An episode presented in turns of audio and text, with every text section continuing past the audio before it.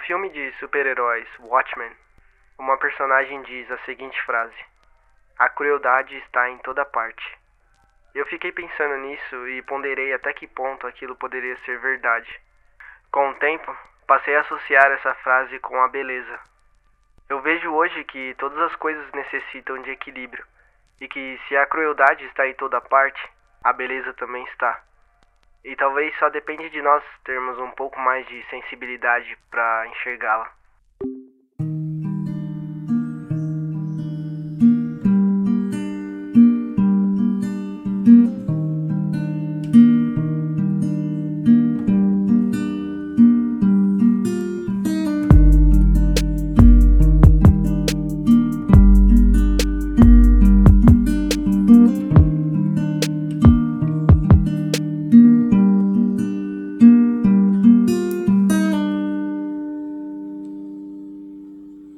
E aí, meu nome é Marcos, tenho 24 anos e esse é o Anseio Podcast. Nessa temporada a gente está falando sobre as coisas mais belas da vida e não poderia faltar, é claro, uh, o assunto beleza.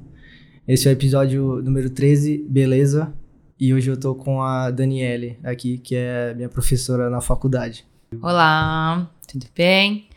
É, eu sou a Daniele, sou historiadora da arte também graduada em artes, graduada em história, especialista em barroco e, consequentemente, por todo esse universo da história da arte, acabo tendo um conhecimento muito amplo sobre as questões da arte e, quem sabe, também da beleza ou até mesmo da feiura, não é mesmo?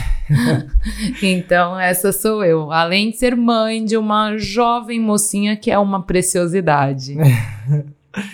É, é, claro que eu acho que isso, isso tudo envolve a vida de qualquer forma, né? Não tem, acho que não tem escapatória. Eu vou começar com uma pergunta que é nos, de acordo com o seu repertório, com tudo que você já estudou e já viveu também. Como é que você acha que a beleza sempre foi vista pela humanidade? Então, Marcos, é, a beleza é algo que a gente pode dizer que ela é muito relativa.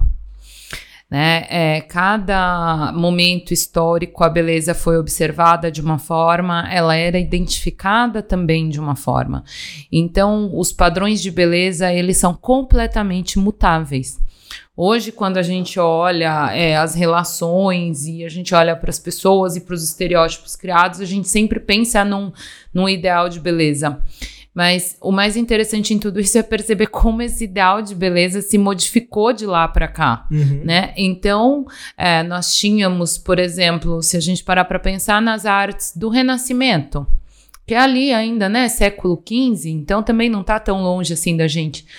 Nesse momento, a mulher bonita não era a mulher magra, esquelética, como a gente pensa hoje, ou como muitos propuseram, né? Que é a modelo ideal. Então a mulher bonita já foi uma mulher mais rechonchuda, com formas mais arredondadas. Uhum. Então esses padrões todos de beleza, do que é a beleza, eles vão se modificando muito, né? E Humberto Eco, inclusive, já escreveu a respeito tanto da beleza quanto da feiura, hum. que são dois padrões muito relativos.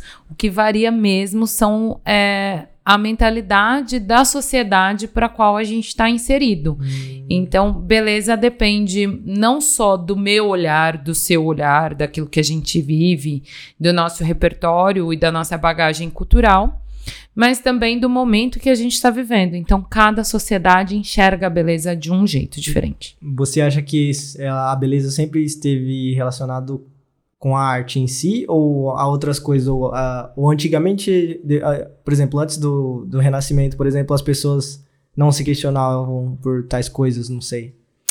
Uh, pensar se as pessoas uh, paravam para fazer uma reflexão a respeito do, do conceito de beleza. É, pensando bem, tinha, tinha vários. É, na, na Grécia Antiga, se não me engano, né? Sim, então, o ideal de belo, de perfeição. Então, esses conceitos todos eles já existiam. Hum. A diferença é que eles foram se modificando conforme as sociedades se modificavam também. Mas se a gente pensar é, com maior profundidade nisso, também varia muito de cultura para cultura. Hum. Porque, é, vamos tentar, vai, pensar aqui. A gente, século XXI. Século XXI, é, no Brasil, o ideal de beleza é um. Uhum. Se a gente pensar na Romênia, o ideal de beleza é outro.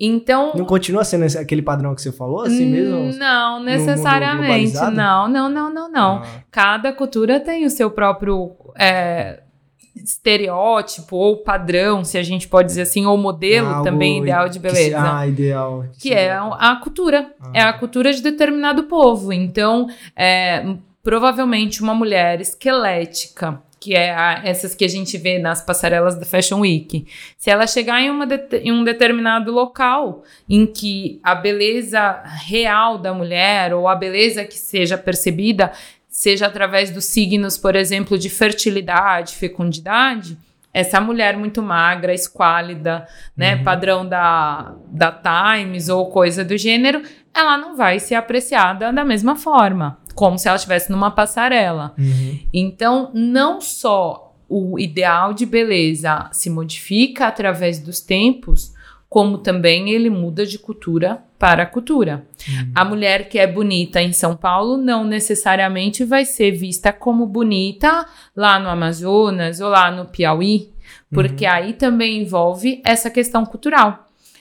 Para homem machista, por exemplo, mulher bonita é qual? É aquela que obedece, né? Então, assim, Uhum. tem um- uma carga cultural muito forte nessa questão da beleza. É, envolve muito mais é, questões, né? Uma- é, Sim, Chega é. a ser bem mais complexo do que parece. bastante complexo. Por isso que, assim, é, os gregos perseguiam a beleza, o ideal, a perfeição. Mas quando a gente para para pensar no que é cada um desses conceitos, eles são muito mais abrangentes do que só uma questão de isso é bonito, isso é feio, isso é belo, isso não é. Ah, tá. Che- Chega. Tem várias camadas de, de significados por trás do, do que eles perseguiam, né? É, eu acho que. Eu, eu, eu fico lembrando daquelas estátuas gregas onde eles. É, é, como se eles endeusassem o corpo humano como algo. Eu não sei. é, que chegasse perto da perfeição, não sei, tem todas aquelas, aquelas poses heróicas ou é, não sei, não sei bem explicar, mas parece ser algo é, do ser humano querer alcançar algo talvez ina- al- inalcançável, como se quisesse chegar perto de Deus, algo assim.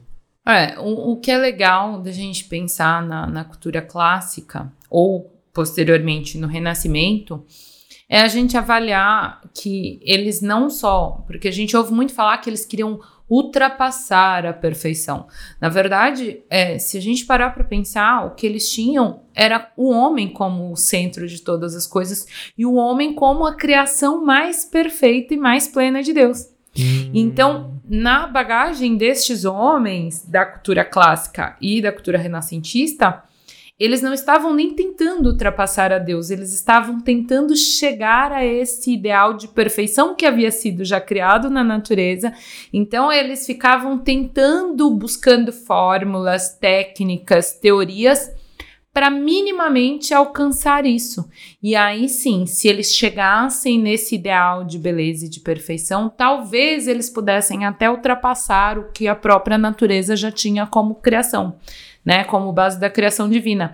Mas eles ficam nessa busca incessante Uhum. por esse ideal de beleza e de perfeição, e a gente percebe que eles nunca chegam.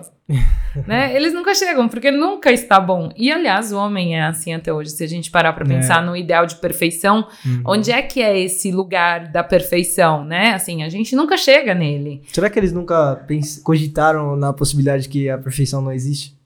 Talvez tenham cogitado. E aí, se a gente parar para pensar, é, na Idade Média tudo isso deixa de ser relevante, né?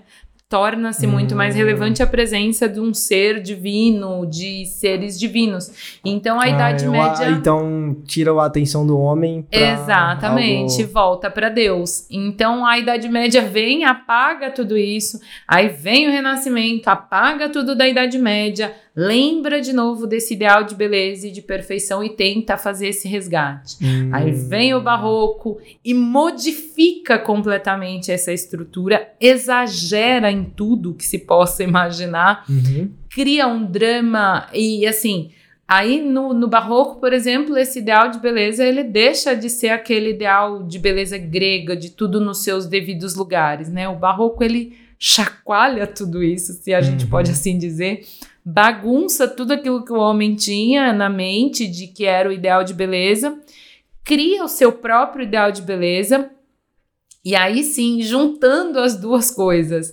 juntando a questão do homem, né, do antropocentrismo com o teocentrismo. Então é uma, uma união que eu diria quase perfeita. Mas se a gente parar para pensar, outras sociedades vão olhar para o barroco e vão falar: nossa, mas isso é muito feio, isso é muito exagerado, é muito dramático. Uhum. Então não tem jeito, esse, esse ideal ele é para um e não é para o outro. Assim como olhar para uma forma na natureza, para mim talvez aquilo seja significativo, seja belo, e para outra pessoa aquilo seja a coisa mais horrorosa do mundo. Eu ia chegar nesse ponto aí. Será que na, na natureza não existe. É, quando se trata na natureza, não, não existe um conceito, um consenso na humanidade de que tal coisa na natureza é bela? Não acredito que exista esse consenso entre as partes, entre as culturas e pessoas, porque nós, por exemplo, somos fruto dessa natureza, nós somos criações da natureza. E, no entanto, às vezes alguém me acha bonita, às vezes alguém me acha feia, e nós somos parte Mas será que a natureza. gente não separa muito a, a comparação com humanos e com o que a, a gente se separa muito, né? A, é, eu acho que os, o ser humano, alguns lembram que a gente é da natureza e tal, e tentam voltar para isso, mas eu acho que a gente fica muito separando como se a gente não fosse parte disso, entendeu? Por isso que a gente, por, por isso que eu acho que é diferente é, você olhar para uma pessoa e, e tentar julgar ela é, feia ou bonita do que você olhar para uma flor e julgar feia ou bonita, entendeu? Então, um dia desses eu mostrei os 10 peixes considerados mais belos que existem sobre a Terra ou sobre as águas. Uhum. É, e o mais incrível são os que foram votados como os 10 mais belos, as 10 espécies mais belas existentes no mundo. Alguns alunos gostavam, outros achavam horrível. Hum. Então a gente está falando da mesma categoria de coisas. Uhum. A gente está falando de elementos da natureza, aí vamos pensar, ah, não, não vamos pensar nos peixes, vamos pensar nas flores. Tem flor que eu vou olhar e vou apreciar e vou dizer, minha nossa, é a perfeição, é a, ma- a melhor criação de Deus. E tem gente que vai olhar para aquela flor e vai falar, mas que florzinha sem vergonha, né? Então tem gente que vai odiar. Tem Entendi. gente que ama rosas. É, e eu já vi gente falando, nossa, nunca me dê flores, porque ô coisa morta e sem graça. Uhum. Então, não tem jeito. Entendi, entendi. Não existe consenso nem na natureza. Um dia nós fomos a uma um pequeno veio d'água que haviam dito que era uma cachoeira. E lá chegando, nós descobrimos que não tinha cachoeira nenhuma, era só um curso d'água fraquinho até, né? É, Assim, não, não dava para chamar aquilo de cachoeira. Mas as pessoas que haviam indicado, talvez por não conhecerem uma cachoeira mesmo, Hum, achavam aquilo lindo. uhum. E eu que já vi cachoeiras mais fortes e tudo mais, sobretudo da terra, né, onde eu nasci, que é uma terra realmente banhada por belezas, Minas Gerais tem muitas cachoeiras. Sim. Então eu já vi inúmeras cachoeiras, uma com uma queda d'água, com véus de água mais lindos do que as outras. E quando eu cheguei nesse cursozinho de água, eu olhei e falei, nossa, coitadinho. que, né? Quando Mas olha imagina fala- só se eles É. vissem então uma. então, assim, é muito relativo mesmo Ah, na entendi. natureza. Não Entendi. existe consenso. Eu fico me perguntando é, também se a se a beleza sempre foi só estética ou é ou algo ou tem a ver com a sensação também das coisas. Tem a ver com a questão sensorial, tem a ver com aquilo que ela traz para você de memórias, memórias afetivas, né? Um cheiro, um toque. Então, a beleza ela vai além dessa questão que a gente imagina de belo, realmente pensando aí no Humberto Eco. Então, é, a beleza ela escapa um pouco a isso que nós chamamos, nós identificamos como estética. É, porque sempre quando a gente geralmente fala sobre beleza ou ouve falar, é, as pessoas pensam que é só algo que você pode ver. E eu acho que talvez não, não é nesse jeito que eu, tô, que eu enxergo, assim, pelo menos a vida.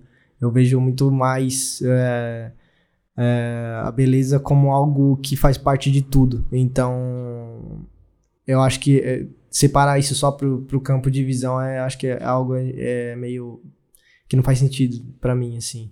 Sim, até porque, é, como eu disse, eu acredito que a beleza é algo que ela perpassa todos os campos, né? E perpassando todos os campos, ouvir o som de um pássaro, o canto de um pássaro, isso é belo, Uhum. né? E, e aí volto àquela história de que não há consenso. Uhum. Durante esse período de pandemia, é, os pássaros voltaram, né, para as cidades e a gente passou a ouvir isso com muito mais frequência. Aqui da sacada eu dava aulas com passarinhos cantando por aqui, perto. Uhum. Eu acreditava que aquilo era uma perfeição, era de uma beleza sem fim. Um vizinho meu, alguns andares para cima, já achava insuportável e queria jogar objetos nos passarinhos, porque ele dizia que inferno esse pássaro cantando o dia inteiro na minha janela. É, nossa, eu, eu, eu, eu vejo vários. Isso aí tem exemplo de tudo também. É, eu comentei com um amigo meu num episódio da temporada passada do podcast que é sobre consciência. A gente tava falando. Eu falei que eu, eu cheguei num. é, eu tava meditando um tempo. E aí eu cheguei num, num nível assim que é, eu não tinha mais, eu não tinha tédio. Então eu consegui enxergar a beleza na- nas coisas mesmo que não tivesse nada acontecendo realmente, assim. E eu tava na, na minha varanda lá, trabalhando e tal. Aí eu parei e fiquei olhando o céu, assim. Aí meu pai põe um- uns negócios de pra beija-flor. Aí vem uns passarinhos também lá. E aí eu fiquei observando as nuvens também. E eu vi que só dependia, é, para eu enxergar aquilo, acho que só dependia um pouco mais da, de ter uma consciência maior, de estar mais sensível às coisas, da que tá, às coisas ao meu redor, eu acho. É, é, isso está mais relacionado, na verdade, até se a gente pensar em semiótica, né? Em primeiridade, secundidade, terceiridade. Quando a gente para para perceber como é que algo te desperta, como é que algo lhe atrai, é quando você se abre para o olhar. Porque a beleza ela está nas coisas, ela está presente nas coisas mais simples, né? Uma vez que a gente já chegou ao consenso de que o conceito de beleza é relativo. Ah, sim, entendi. Mas a partir do momento em que você se abre e que você tira um pouco de. é, para de dar nomes às coisas e simplesmente aproveita o momento Hum, e se deixa encantar pelo momento, pela situação, inclusive pelo momento de não fazer nada, porque há beleza aí também. uhum. Quando você se abre para esse espaço e você deixa a sua mente mais limpa, não estou dizendo para meditar literalmente e não pensar em mais nada. Mas quando você se coloca numa situação em que você não está fazendo nada e simplesmente olha para frente, olha para o horizonte, olha para o céu, você enxerga a beleza em todas essas coisas. Uhum. É engraçado que a gente não precisa estar diante de uma escultura grega para perceber a beleza. A gente percebe a beleza num gesto, é, em numa movimentação de colocar o cabelo atrás da orelha. Então, tem tantas oportunidades que a, a, a forma humana, a vida humana, a vida na Terra, ela permitem que a gente perceba a beleza em coisas tão simples. Então, assim, é, existe beleza saindo da, da, da, da chaminé do fogão a lenha. Se a gente Uhum. parar para pensar no desenho que a fumaça vai traçando quando ela vai perpassando o ar, então ali também existe beleza. O desenho da chama, do fogo, existe beleza ali também. Uhum. Então, mesmo nos momentos mais difíceis, a beleza existe. Ela está ali. Mas você precisa abrir o olhar. Sim, é, falando em momentos difíceis, você acredita que, a bele, é, que existe beleza na dor? Sim. Sim, porque é a dor que te fortalece para que você saia da situação ainda melhor do que você entra, né? E você descobre uma série de possibilidades mesmo dentro da dor. Você descobre que existem pessoas boas, você descobre gestos bons, pessoas benevolentes, pessoas que muitas vezes você nem sabia, mas que querem te ajudar. Uhum. Além de você conseguir olhar para si também um pouquinho, parar, talvez de pensar é, só no próprio umbigo, você olha e percebe que o mundo é muito mais amplo do que só a sua dor. Então eu acredito sim que exista beleza na dor. A gente está vivendo um momento de dor. Se a gente parar para pensar, a Terra, né, o sim. planeta em si, está vivendo um momento de dor e ainda assim eu acredito que há muita beleza em tudo isso. É, sobretudo quando a gente vê uma pessoa ajudando a outra, uma pessoa fazendo caridade. Então, existe sim beleza quando você consegue se dispor a olhar para o outro, pelo outro. Então, é possível encontrar a beleza mesmo nos momentos de dor. Entendi. Eu acho que é, a dor, eu venho reconhecendo que a dor é, é necessária para tudo, assim. Eu acho que sem ela, talvez tudo seria muito tédio e cogitação sobre a vida. Não sei. Eu, acho que não sei se eu levo para um lado muito extremo, porque se tudo fosse belo e perfeito, uh, que eu não sei se a gente que, uh, iria enxergar sentido em continuar vivo. Aí me lembrou agora um, um filme infantil, uhum. que é o Divertidamente. Ah, eu lembro um pouquinho desse filme. E o Divertidamente, ele traz exatamente isso. E se a gente parar pra pensar, é exatamente assim mesmo que as coisas são. Porque você precisa da felicidade, você precisa da tristeza.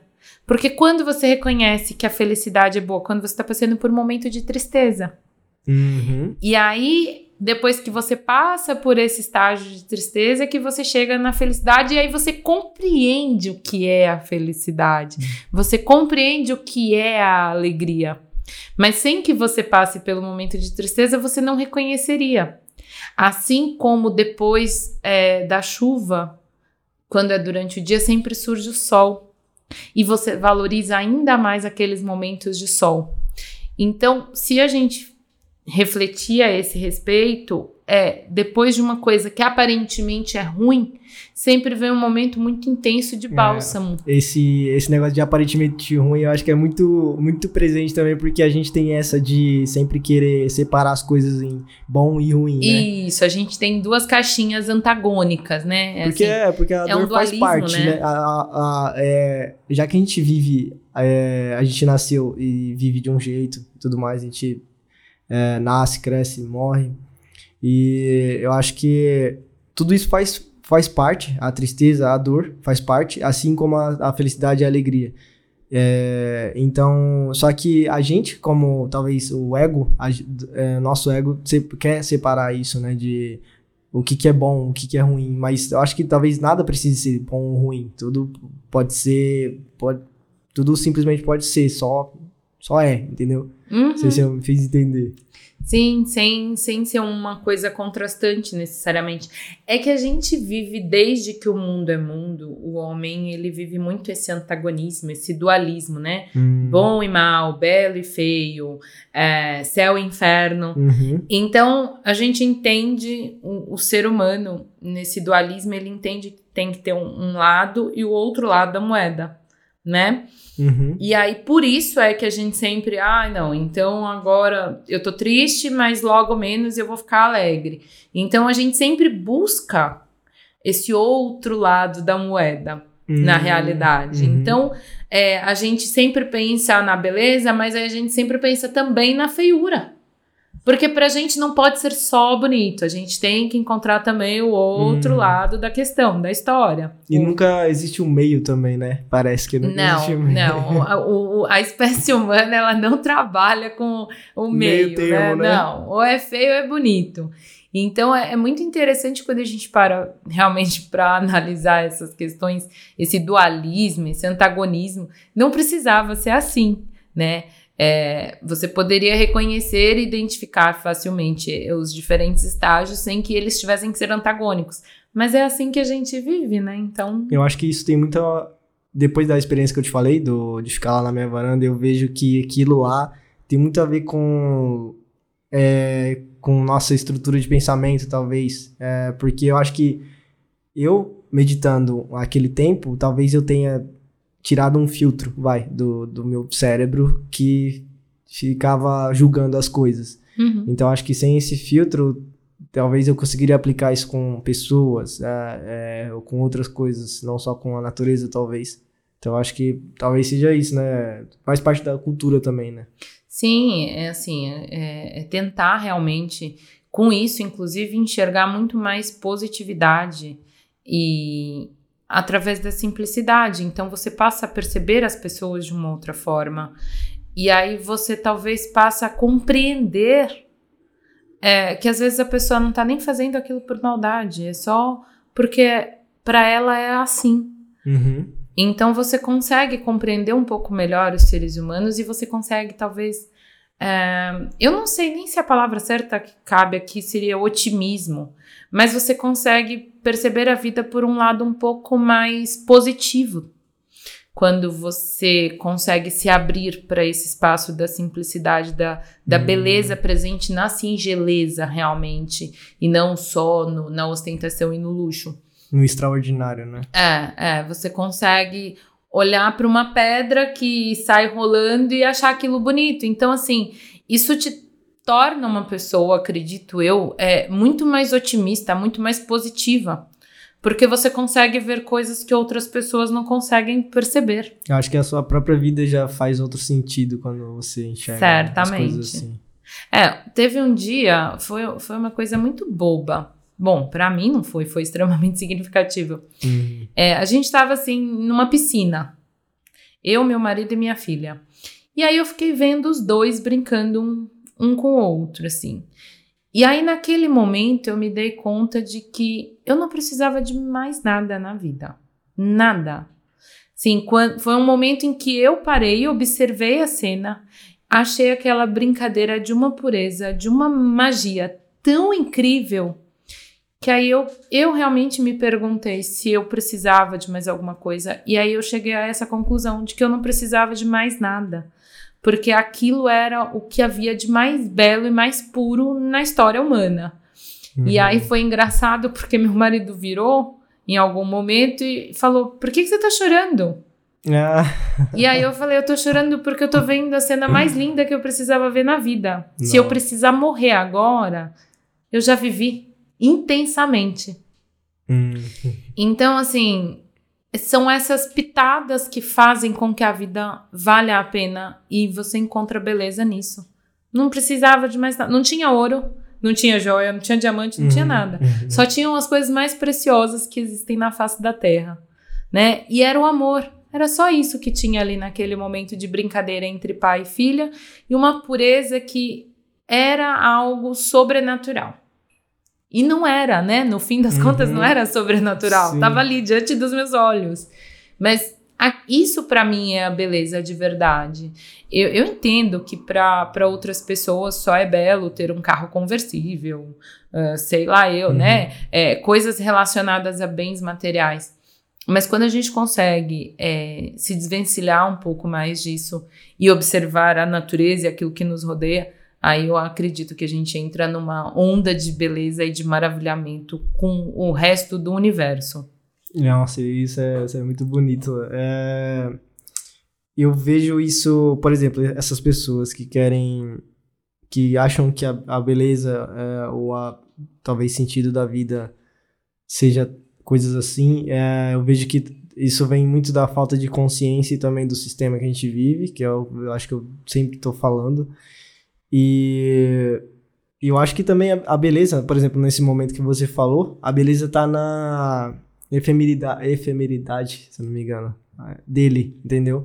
Eu acho que se ele, se ele não fosse tão fugaz assim, tão rápido, acho que não seria tão belo, talvez. Você, acho que naquele momento você tinha noção que aquilo ia acabar alguma hora. É, eu acredito que ainda teremos muitos momentos como esse. Sim, é. Mas ainda uhum. assim não dá para guardar num potinho. É, é uma uhum. coisa que precisa ser sentida mesmo. Né? É o tipo de beleza que você precisa sentir e aproveitar e deixar Porque é aquele é algo único, acontecer. né? É, é. Porque a, a, aquele momento pode acontecer de novo, entre aspas, mas não, nunca vai nunca ser... Nunca da mesma forma, Nunca exatamente. vai ser o mesmo momento. Nunca vai ser mais o mesmo momento. Não, são momentos que não voltam atrás. Mas é que hoje, realmente, é, no mundo que a gente vive, é um mundo do ter, né? E não do ser. É muito mais importante para as pessoas ter algo do que ser algo. E quando eu digo ser algo, eu não estou falando de subir degraus, porque é aquilo que a gente já até discutiu em aula. Uhum. É, esse subir os degraus é para chegar onde exatamente, ah, né? Tá, de é, emprego, essas coisas. Né? Isso, né? assim, ó, qual é o sucesso realmente? Ah, então, uhum. é, não é ser nesse sentido, mas é no sentido de se enxergar mesmo como um ser humano, né? É, então, hoje isso se perdeu muito. As pessoas elas não olham para serem pessoas melhores, é, para serem mais empáticos uns com os outros. Há uma preocupação muito maior em ter, né? Então eu preciso ter a roupa mais cara, eu preciso ter o tênis mais caro, o celular, sei lá, eu, o número do celular que eu me perco. Uhum. Hoje não dá nem pra gente é. mapear mais, né? De tanto, Toda hora parece um é, novo. É tanta moda. Eu acho isso muito interessante, porque os alunos viram e mexe falam para mim, professora, que celular é o seu? Eu, por vezes, não sei nem qual é a marca do celular que eu tenho. Eu só, eu só tenho lá um celular e pronto, porque uhum. é uma ferramenta Entendi. hoje de trabalho, né? Uma ferramenta de trabalho, de comunicação com a minha família, mas eu não, não me apego muito a essas coisas. Sim. E aí, até assim, capinha, eu vejo que o pessoal faz umas coisas assim uhum. incríveis. Eu acho até bonito. Mas eu também não tenho esse apego. É, pra Muito mim, apego para as coisas, é, né? É, eu preciso da capa só para o celular quando cair no chão, no quebrar. Spotify, eu tenho que comprar outro. Entendi, é. é só para isso, mas assim, é, eu sei que teve, tem gente que olha e pensa, gente, como é que ela usa o celular desse jeito, né? Que estrambelhada. Porque para mim há coisas muito mais importantes como talvez olhar para a pedra rolando da ribanceira ou vê-la quicando na água no rio e fazendo o desenho, né, que a, que a natureza vai fazendo. Então isso para mim é realmente muito mais relevante. Você acha, o que, que você acha que existe de belo no ser humano? Porque a gente vê Uh, quando a gente fala do ser humano em si, eu acho que 90% talvez das pessoas acham, é, relacionam a só coisas ruins, sabe? E eu acho que por muito tempo eu também fui assim, de. Ah, uma hora eu acredito na humanidade, outra hora eu vejo. Aí eu vejo alguma coisa boa, falar, ah, a humanidade será que tem salvação? Alguma coisa assim, entendeu? É, eu vejo que. Eu já conversei com a Bruna também é, sobre isso, é que quanto, quanto melhor. É, Quanto mais consciente, melhor para mim mesmo eu fico, melhor o mundo é para mim. Eu, eu, é o que eu percebo. Então, você acha que no ser humano, assim, se a gente conseguisse é, aumentar, sei lá, ter, ter, ter essa, essa sensibilidade maior, a gente enxergaria, é, a maioria das pessoas enxergaria essa beleza toda? Então, eu eu não sei, talvez seja realmente uma pessoa muito otimista, muito positiva. mas eu acredito que a maioria, a maioria é, são pessoas boas. É, não é o contrário. A maioria não é de maldade. Existe o dualismo em todos nós, em cada um de nós. Uhum. É, porque nós somos animais, né? Uhum. A diferença é que a gente por ser animal racional, nós temos que aprender a controlar os nossos instintos, os nossos impulsos. Então a gente não vai sair mordendo, a gente não vai sair atacando de forma violenta a todas as pessoas. Mas a maioria ainda é formada por boas pessoas. Então, sim, eu acredito, sim. Eu sei que existe gente muito ruim, né? E assim, a história da humanidade tá aí para não deixar a gente esquecer disso, né? Uhum. Nós tivemos vários é, personagens aí na história humana que são detestáveis, assim, é, são dignos de estudo. Eu não, não diria de desprezo, não, eu digo de estudo, para a gente entender o que, que foi que deu errado com essas pessoas para que a gente não permita que aconteça com outras. Hum. Um desses exemplos mesmo é Hitler, o outro é o Nero. Então a gente tem aí uma corja de gente muito ruim que merecia ser estudado para assim a gente é, perceber onde é que está o ponto falho com essas pessoas, porque em algum momento a gente falhou com essas pessoas para que elas chegassem a isso. E aí eu vejo também com, com os jovens, também com as crianças, é, eu, eu percebo muito pelos meus alunos a maioria dos que tem dificuldade de relacionamento, coisa do gênero, foi porque em algum momento houve ali uma falha com aquela pessoa, com aquele ser humano. Então, Uhum. ou porque a família deixou de olhar para aquela pessoa e aí essa pessoa vai se tornando cada vez mais amarga, cada vez pior. Uhum. Então, é óbvio também que a gente não vai dar conta de resolver os problemas de todas as pessoas. Mas para que a pessoa chegue num, num ponto de maldade, eu acredito que algo tenha ter acontecido com ela antes. Então, sim, eu acredito. Tá ligado ao background dela, né? Exatamente. Então, eu acredito sim que todos podemos ser bons Uhum. mas não depende só às vezes da boa vontade da pessoa. Por exemplo, aqui perto de casa tem uma moça que mora nas ruas. E a gente sabe que ela é uma pessoa de família abastada. Então a família dela tem recursos. E aí Uhum. você vai me perguntar, mas por que, que essa moça mora nas ruas? É maluca? Não, ela não é maluca. Talvez seja uma pessoa muito frustrada e que desistiu mesmo é, de viver com a família dela. Desistiu dos recursos todos quando negaram a beleza que ela via na música. Então, o que, que ela queria ser da vida? Hum. Música. Mas não é a carreira que os pais dela pensaram pra ela, propuseram pra ela. Então, a única proposta que ela recebeu foi: ou você segue o que a gente quer, ou você vai embora e você vai ser deserdada. Ela foi deserdada. Ela optou Nossa. por ser deserdada e vive é, pra cima e pra baixo com um carrinho. E não pensa você que ela anda por aí parecendo uma louca, não. Ela anda maquiada. Hoje mesmo eu passei vindo do banco, ela tava sentadinha, fazendo a maquiagem dela, ela faz a higiene dela, ela compra a água dela para beber. Então, não é uma pessoa sem entendimento, sem compreensão. Ela tem toda uma compreensão, ela sabe o que ela tá fazendo nas ruas. Mas foi a alternativa que foi dada a ela. Hum, uhum. Então, assim, é, a humanidade ela tem esses problemas, né? De tem que ser da forma que eu decidi, senão não serve. E essa moça resolveu ir contra todo esse sistema. Uhum. Por quê? Porque ela queria olhar para o mundo de outra forma, né? Só que aí isso tem um preço.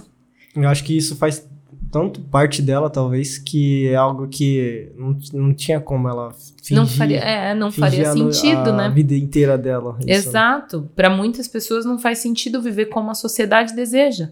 E aí ela teve que abrir mão eh, de uma vida de luxo, de conforto e de necessidades básicas, inclusive, Uhum. para poder seguir com a música. Tanto que de vez em quando a gente encontra com ela tocando violão, porque ela tem instrumento e tudo Hum. mais. E às vezes ela até ganha uns trocados quando ela para e alguém pede para ela trocar e ela toca.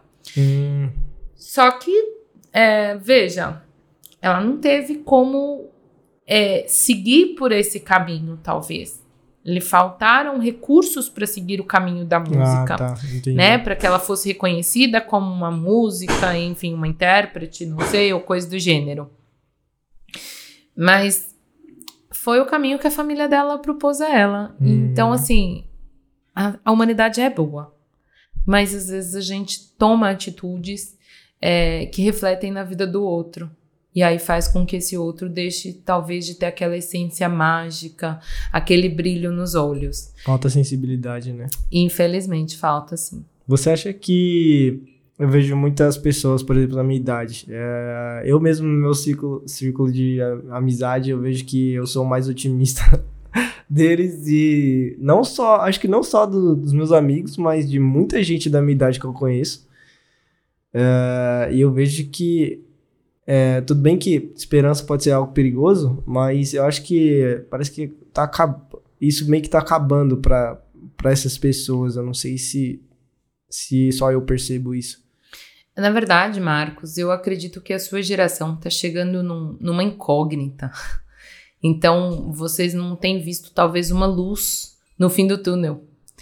Porque vocês estão entrando numa fase de transição que, por exemplo, a geração da minha filha já não vai estar nessa transição. É, vocês é quem vão passar por ela, e aí quando a Gabi chegar lá, chegar o momento de se colocar no mercado, já vai ser outro mercado.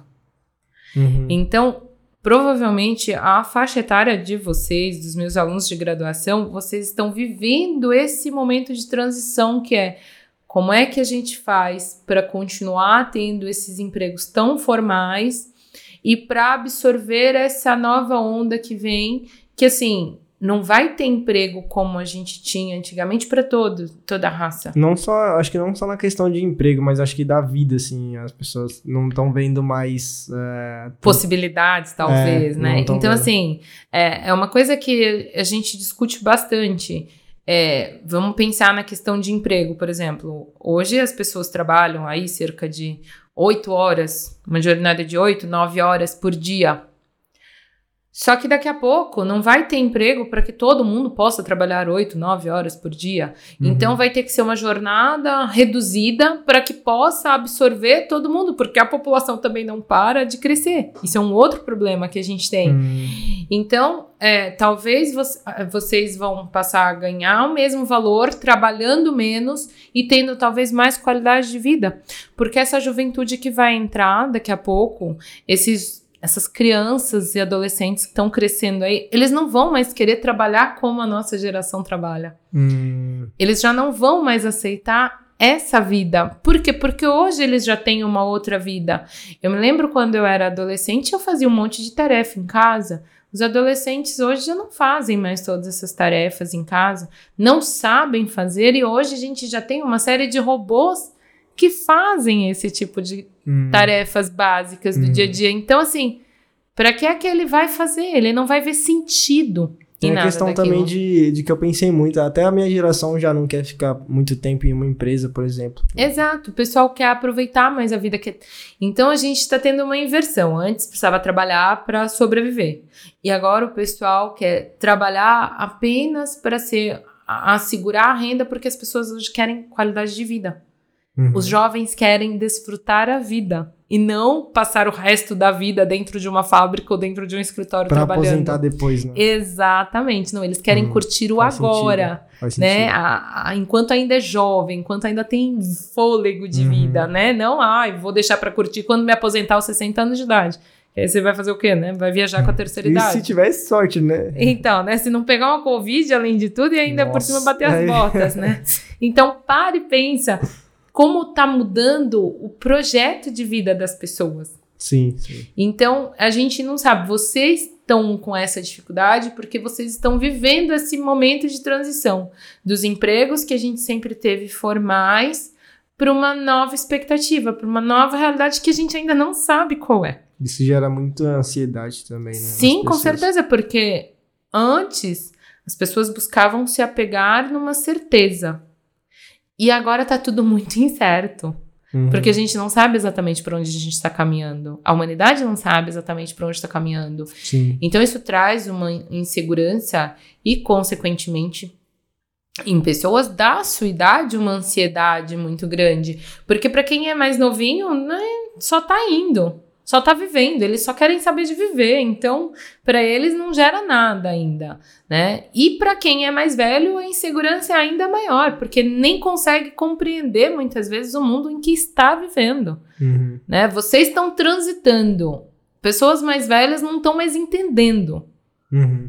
Eu acho que a gente, é um problema também a gente querer achar sentido em tudo, né? E Ah. querer que tudo, é, que o futuro, algo que sempre foi incerto, seja certo. Então, é é um negócio que não faz sentido. É o futuro, né? É o É. futuro. O futuro não, não Que tem como a acho que gente assim, saber. é, embora tenha alguma, por exemplo, ah, vamos supor que 2020 não tivesse nada do que teve, assim, de, de pandemia e tudo mais. Ah, mesmo assim, é, é, tudo ainda é muito incerto, sabe? É, pode ser pouca coisa ou muita coisa. Então, acho que esse apego que a gente tem a algo certo é muito mais doloroso, eu acho. Faz, faz, e é uma, talvez seja uma dor desnecessária até, de a gente ficar querendo abraçar algo que, que, não, que a gente não tem controle sobre. Exato. Acho que a palavra certa aí é controle. O problema é que a gente fica tentando controlar as coisas. E Uhum. muitas coisas não, não tem controle. A gente não tem controle sobre elas.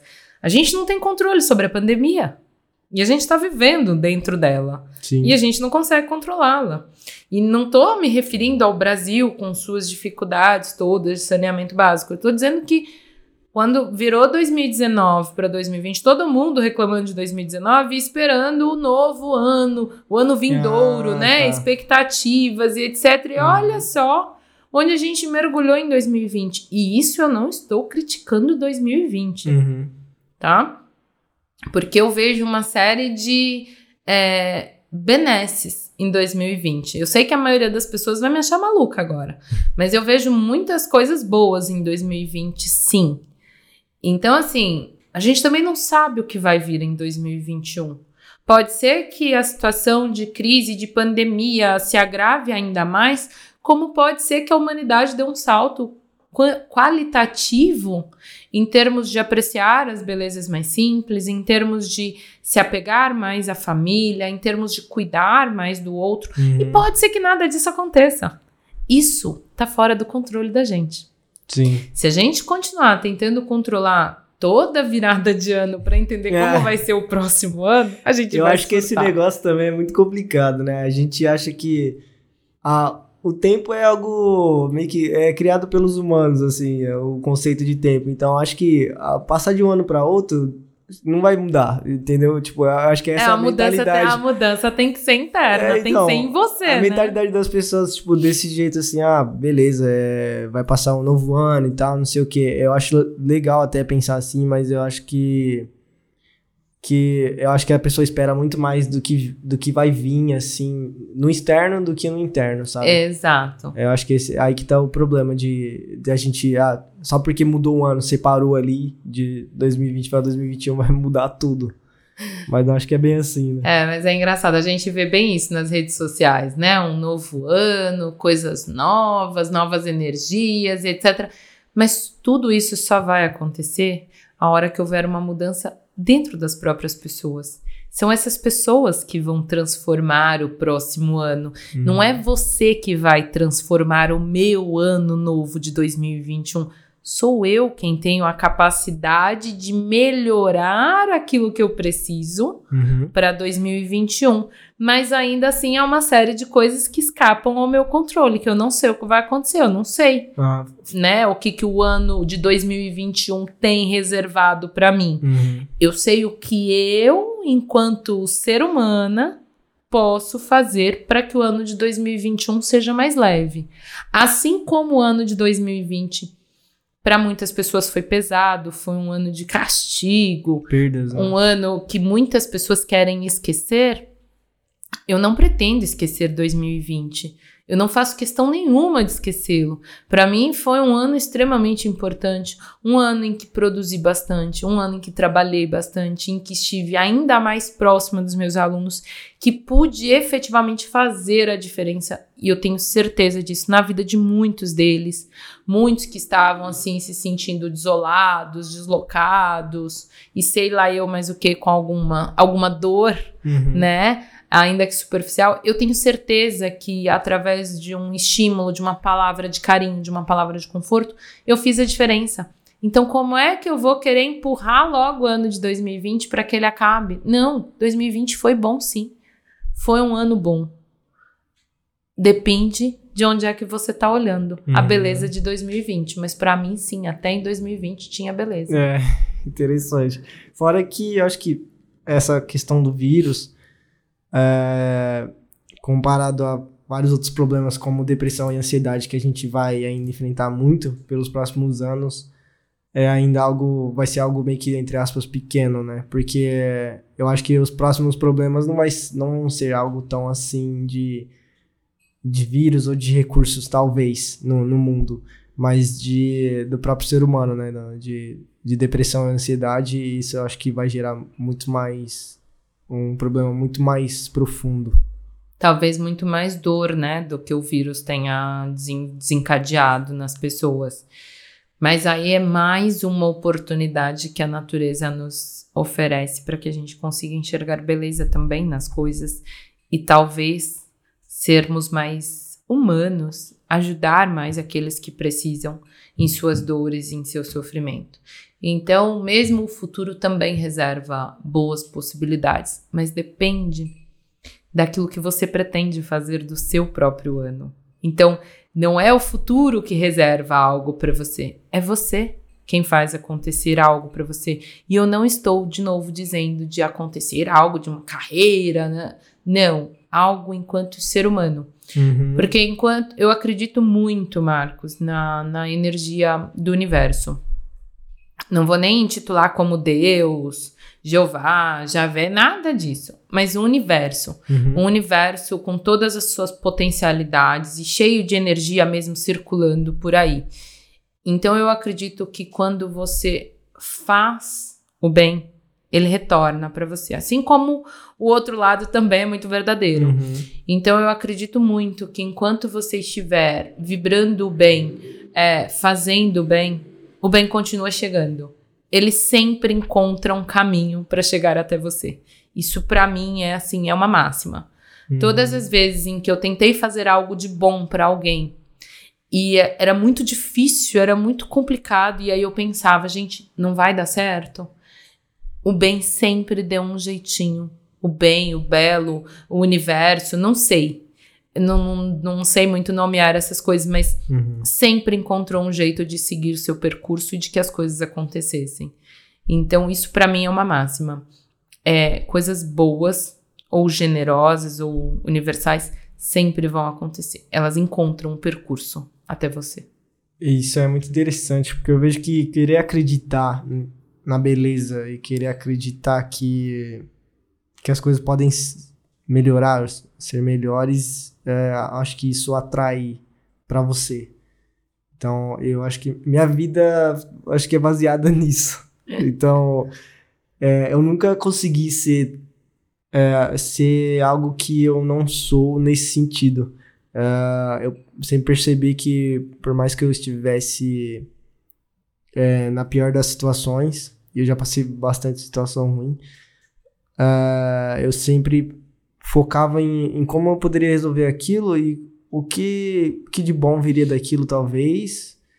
E também eu não, eu não acho que eu não me prendia tanto àquela situação específica, mas eu acreditava que poderia ser algo que algo melhor poderia vir, vir no futuro. E eu acho que desde os meus 15 anos minha vida tem só melhorado assim, tipo, eu tenho 24.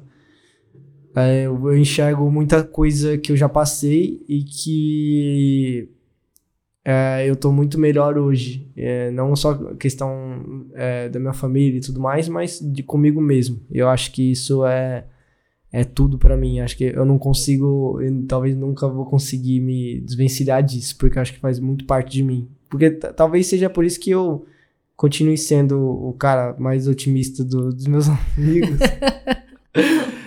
e eu acho que eu não sei, eu acho que isso é. Eu queria que todos fossem assim, mas é complicado. É muito complicado. Eu não sei se a gente nasce com isso, eu não sei de onde vem também. É, isso eu, isso eu também não sei te dizer, de onde vem essa inspiração, essa motivação, essa crença. Isso eu não faço ideia. Uhum. É, mas eu sei que ela é possível para todos. Mas as pessoas precisam realmente aceitar se abrir. E tem muita gente que vive fechado, né? Vive num universo Hum. paralelo. Então, é, como uma vez me disseram que o meu comportamento. Eu achei interessante essa palavra. O seu comportamento é de alegria e felicidade sempre, né? E eu pensei. Falaram isso pra você? É, me disseram. Falaram, mesmo quando você tá um momento de dor, falando de algo muito triste, você sempre tem um sorriso no rosto. É interessante esse seu comportamento. Falei, bom, isso pode ser ruim ou bom, né? Ou eu sou uma palhaça nata, ou é porque eu sempre consigo tirar algum bom proveito das coisas. É. Então eu acho que é, É, mais. difícil explicar também para as É. pessoas essa- essas coisas, né? Porque vem de experiências também, tem todo um contexto, né? Porque por trás do que a pessoa enxerga na, naquilo, né? Às vezes ela pode achar que você tá, tipo, debochando da situação, talvez. Não sei. É complicado. Não, não, eu acho que aí é muito do, do- de como a pessoa percebe essa minha, essa minha alegria. Então, eu não acredito que as pessoas, até hoje pelo menos, nunca tive nenhuma situação de a pessoa achar que eu estava debochando. Uhum. Mas eu sempre consigo olhar e sorrir para as pessoas, é, mesmo quando eu estou em sofrimento. Então, é, e como isso é muito genuíno, é, é perceptível Hum, também. É interessante. Você acha que isso é algo contagioso? Sim, eu acredito muito no poder do sorriso. Hum. Ele contagia as pessoas, ele leva é, assim um abraço apertado, ele leva um carinho na alma.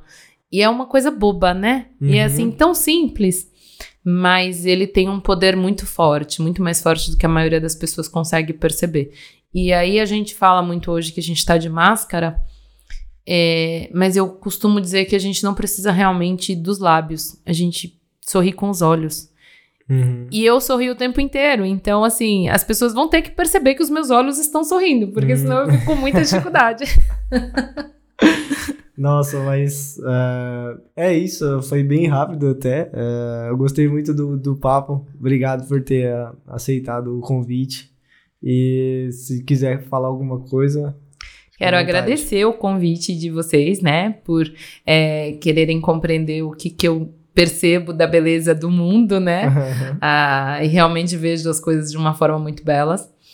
Uh, agradecer apenas agradecer não só o convite por participar do podcast de vocês, né, do quadro, como também agradecer o ano de 2020 que nós tivemos, né? Assim, mais uma Sim, vez. Eu também sou grato por tudo que eu é, aprendi. Isso aí. Eu passei por, um, por uma, uma crise bem grande, assim, no meio do ano. Assim foi péssimo. Foi realmente péssimo, mas eu, eu, agora eu enxergo que aquilo foi necessário, sabe? Sim, exatamente. A gente precisa muitas vezes passar por situações, mas como eu falei, é como se fosse o curso de um rio. Ele sempre dá um jeito. Ele pega um desvio, ele pega um atalho, mas ele chega em você.